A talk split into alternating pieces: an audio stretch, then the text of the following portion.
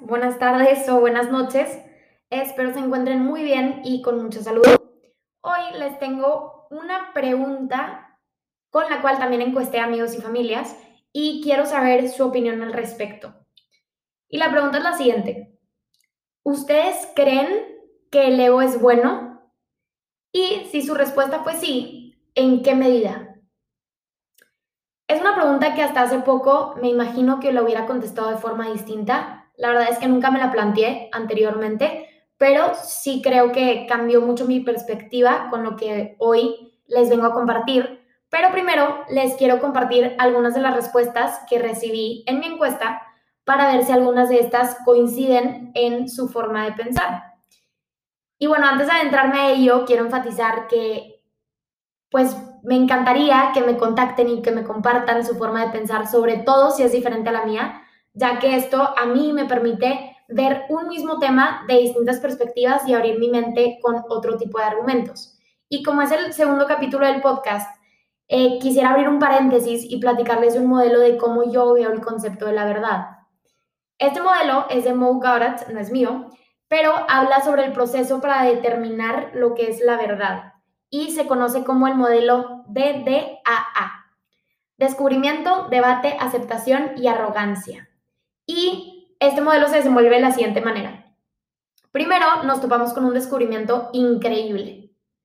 Después, este nuevo descubrimiento o este nuevo conocimiento suscita lo que es el debate y el desacuerdo hasta que se muestra que alguna de las partes, las que están de acuerdo o desacuerdo, eh, pues tiene razón, ¿no? A partir de lo que nosotros conocemos y llamamos como evidencias.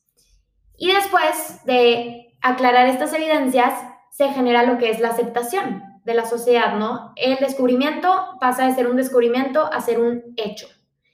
Y aquí es donde llega la arrogancia. Dice que en base a la arrogancia defendemos este hecho a pico y espada. Pero, ¿qué sucede para que el ciclo vuelva a empezar? llega otro descubrimiento que puede destronar o no lo que antes creíamos que era verdad y así sucesivamente. Entonces, en conclusión, con la explicación de este modelo, en este podcast no proclamo tener la razón en ningún momento. Y ahora sí, cierro paréntesis. Ahora sí, sigamos. Mantendré en anonimato a las personas y solamente leeré sus respuestas a mi encuesta. Se las comparto. Persona 1 responde Definitivamente sí, va de la mano con la identidad propia. Persona 2 responde, por supuesto, da confianza, seguridad y convicción. Retomemos la pregunta. Eh, la pregunta era, ¿el ego es bueno? Y si sí, ¿en qué medida? Ahora sí, regresemos a las respuestas. Persona 3 dice, a medida en que no se interponga con la vida de los otros. Persona 4 responde un no rotundo y en mayúsculas. Persona 5 está de acuerdo con la persona 4 y comenta, no, siento que es buena la autoestima, pero ya que pasa a ser ego, es malo. Y por último, ¿por qué no? Una más. Persona 6 nos comparte que es, abro comillas, suficientemente bueno, mas no en el punto en el que te nuble a ver que también hay otros más buenos. Cierro comillas. ¿Alguna de estas respuestas resonó con su forma de pensar o con lo que concluyeron a través de la pregunta? Puede que sí, puede que no, puede que tengan una opinión totalmente distinta y sí, sí me encantaría conocerla. Pero para adentrarnos en el tema del ego, cabe recalcar que si alguno de ustedes son psicólogos o de alguna profesión relacionada, definirían el ego en base a la teoría de Freud. No estoy, yo sinceramente no soy experta, ya que no estudié ninguna rama relacionada con la psicología, pero sí les diré lo que, recopilé, lo que recopilé sobre el concepto del ego en base a Freud. Para darles un poco de contexto, Sigmund Freud fue un médico neurólogo austraco y es considerado el padre del psicoanálisis.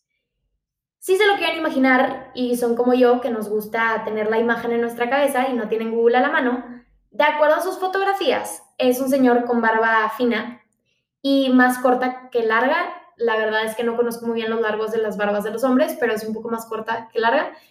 Y bueno, está muy bien vestido. Su vestimenta acorde con, con su título, definitivamente. Se ve muy profesional y tiene una mirada que ustedes no me dejarán mentir, que refleja un tanto de seriedad mezclada con gran sabiduría.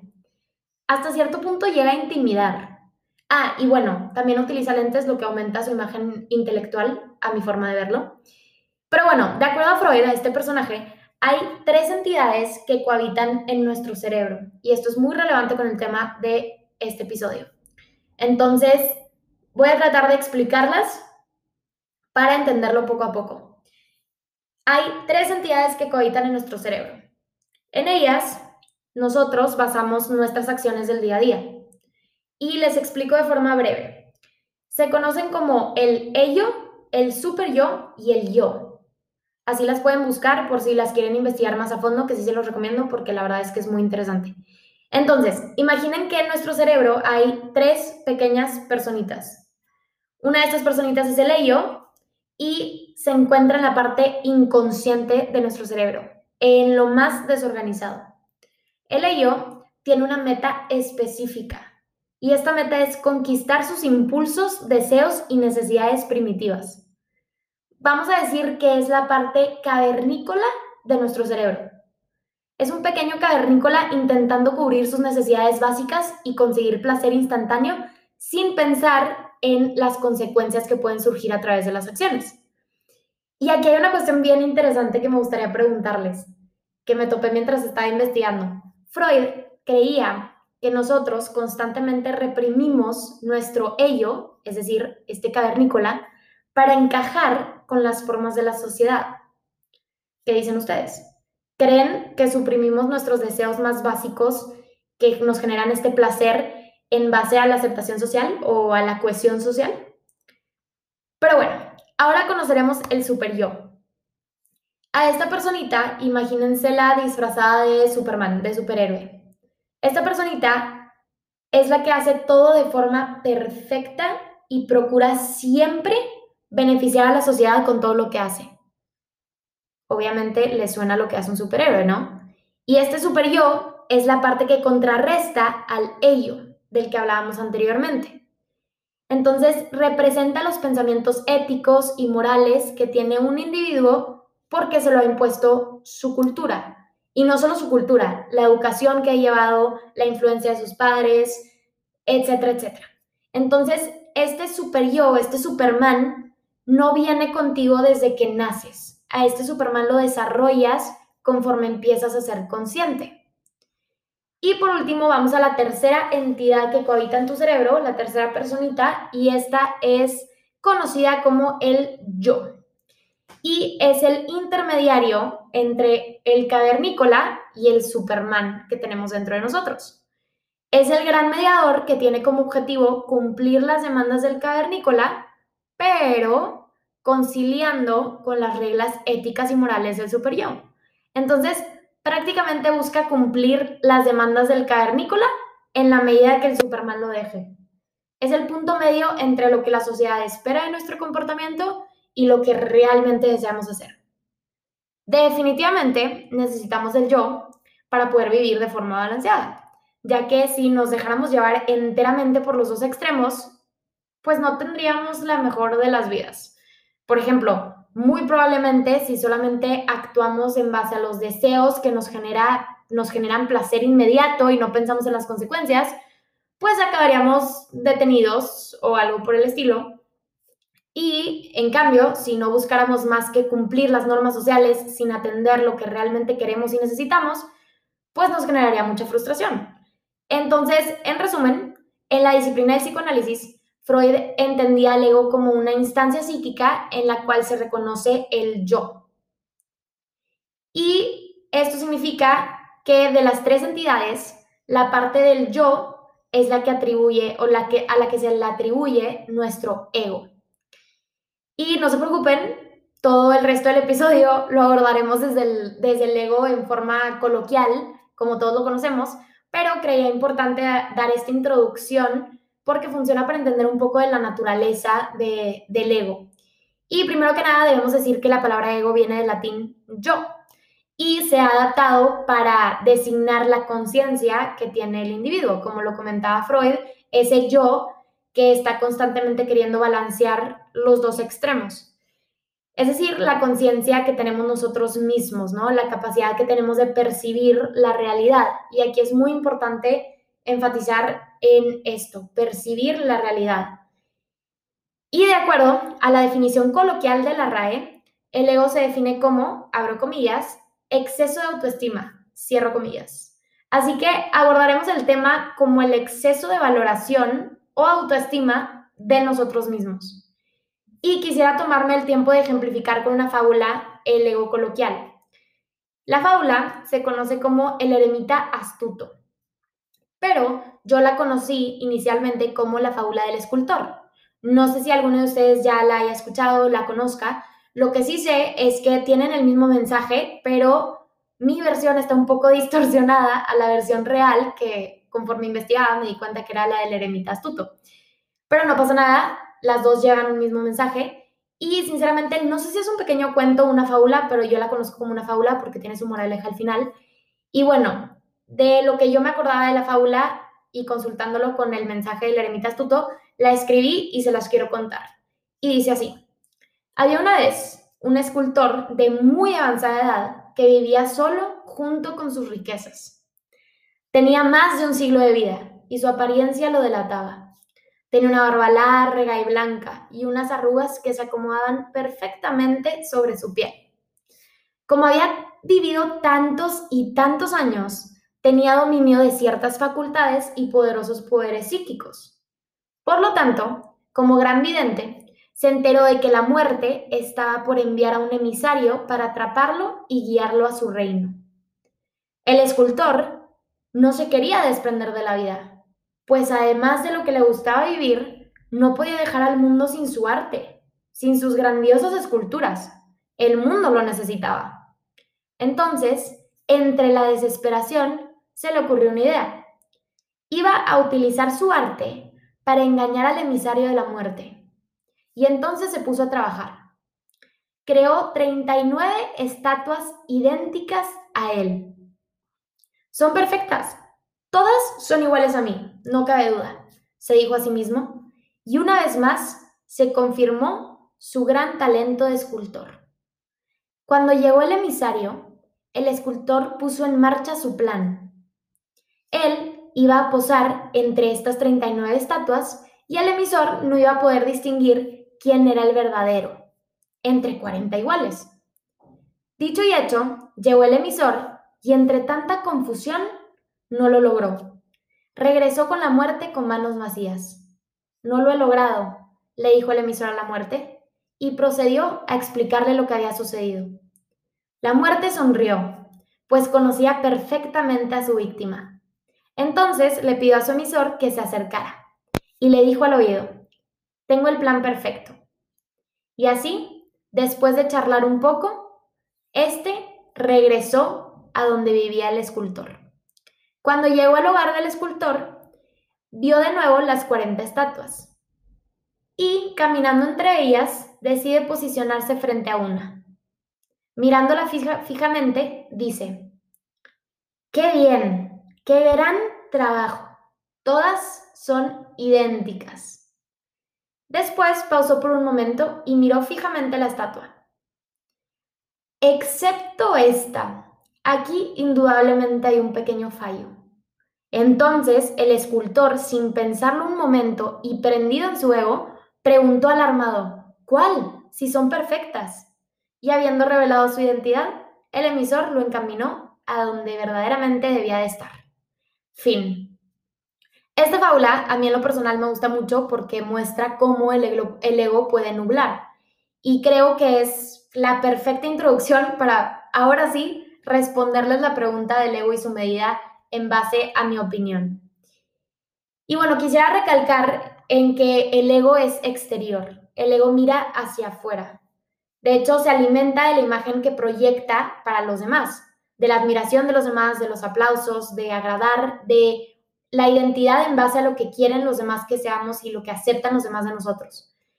Pero, desgraciadamente, ¿Qué es lo que pasa? El ego nos despega de la realidad. Como dices una definición coloquial, nos sobrevaloramos. Hay un exceso de autoestima, una exageración de lo que en realidad es. ¿Y esto para qué? Para hacernos sentir mejor de nosotros mismos. Y es por eso que creo que el ego y la espiritualidad son como dos imanes que se repelan entre sí. En este caso, entendiendo espiritualidad como la cualidad de constantemente estar reflexionando y luchando por siempre mantener un comportamiento coherente a nuestros valores éticos y nuestros valores morales. En este caso, la espiritualidad hace que el individuo esté buscando siempre ser mejor, siempre reflexionar sobre sus acciones, si fueron buenas, si fueron malas, y a partir de ahí buscar ser una mejor versión de ti mismo, tanto para ti como para los demás, para los que te rodean, como para el mundo. Y aquí concluimos que la espiritualidad, a comparación del ego, es individual y es interior. Por el otro lado, como comentábamos, el ego, entendiéndolo como el exceso de valoración de uno mismo, hace creer a la persona que no necesita mejorar, porque ya ha llegado a su ideal o porque ya es mejor que todos los demás. Por ende, cuando actuamos en base al ego, nos comenzamos a alejar de esta espiritualidad que tenemos cada uno de nosotros. Claro, digo actuamos porque me incluyo. Más veces de las que pudiera contar me he visto sumergida en el ego y debo decir que no me ha traído nada bueno, pero bueno, más adelante hablaremos de ello. Habiendo dicho esto, por fin hemos llegado a la parte de mi respuesta personal. ¿El ego es bueno? Y si sí, ¿en qué medida? Desde mi punto de vista, no y en ninguna medida. ¿Pero por qué? Porque Ryan Holiday me enseñó a ver este concepto en una perspectiva que no había considerado anteriormente, y es lo que les quiero compartir. El ego no es bueno. Cuando decimos que es bueno, generalmente lo confundimos con confianza. Y les explicaré por qué. La confianza nos la ganamos. ¿Por qué? Porque es basada en evidencia, en experiencia, en hechos reales de nuestras acciones o logros anteriores. La confianza es buena, claramente, pero también con cierta medida. Ahorita enfatizo en eso. Quiero dar un ejemplo. Eh, subir una montaña, ¿no? Yo sé que puedo subir una montaña, ¿por qué? Porque la he subido antes, porque me he preparado, porque he investigado, porque entrené. Todos esos son hechos sustentados. Yo puedo decir que soy capaz de subir una montaña porque tengo argumentos que lo comprueban. A esto nos referimos con la confianza. ¿Y por qué enfatizamos que en cierta medida también? Porque debe ir acompañada con la humildad entendiéndose ser humilde como conocer nuestras limitaciones, debilidades y fortalezas. Entonces, del otro lado de la moneda, les pregunto yo, si la confianza se sustenta en hechos, ¿en qué se sustenta el ego? Porque si lo entendemos coloquialmente como una sobrevaloración, se sustenta de nada, de aire, se sustenta en algo que no existe. ¿Por qué? Porque como lo comentábamos anteriormente, se desprende de la realidad. Y de esta manera se cambia la perspectiva de creer en ti mismo, en el sentido del ego, a tener confianza en ti mismo. Porque al momento de tener confianza en nosotros mismos, sabemos de lo que somos capaces de lograr y de lo que somos capaces de hacer. Y Ryan lo pone de la siguiente manera. Si no crees que puedes hacer algo, probablemente no podrás hacerlo. Pero Solo porque crees que puedes hacer algo, no significa que tengas la capacidad de hacerlo. Yo puedo creer que puedo subir una montaña, pero nunca haberlo intentado antes, no ser una persona que se ejercita, no ser una persona que practica ese tipo de deporte. Entonces, pues el creer que lo puedo hacer no significa que yo tenga la capacidad de lograrlo. A eso se refiere Ryan al momento de ejemplificarlo de esta manera. Y esta perspectiva me hizo cambiar la mía y mi respuesta a la pregunta. Sin embargo, como les comentaba anteriormente, si tienen alguna pregunta, opinión, comentario, me encantaría saber cómo lo analizaron ustedes y sus experiencias con esta pregunta. Y también quiero recalcar que considero que todos en algún momento, o bueno, es natural caer en el ego, que todos en algún momento hemos caído en distintas situaciones.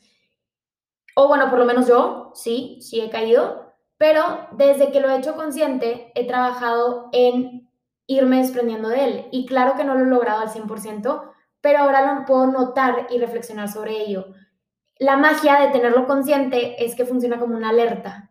Te hace notar el momento en el que estás cayendo o que caíste en algún momento del día, de la semana, del mes, y reflexionar y empezar a actuar en base a ello.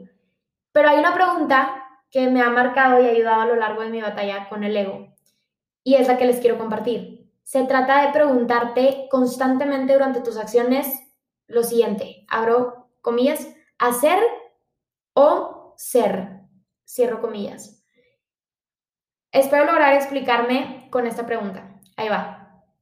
Al menos yo he sido consciente de que algunas veces en ciertos proyectos, en ciertos trabajos, estoy más enfocada en el ser, es decir, en lo que la gente percibe que soy, en mi imagen relacionada con el proyecto o con el trabajo, en, cómo enaltecer esta imagen, cómo voy a ser percibida.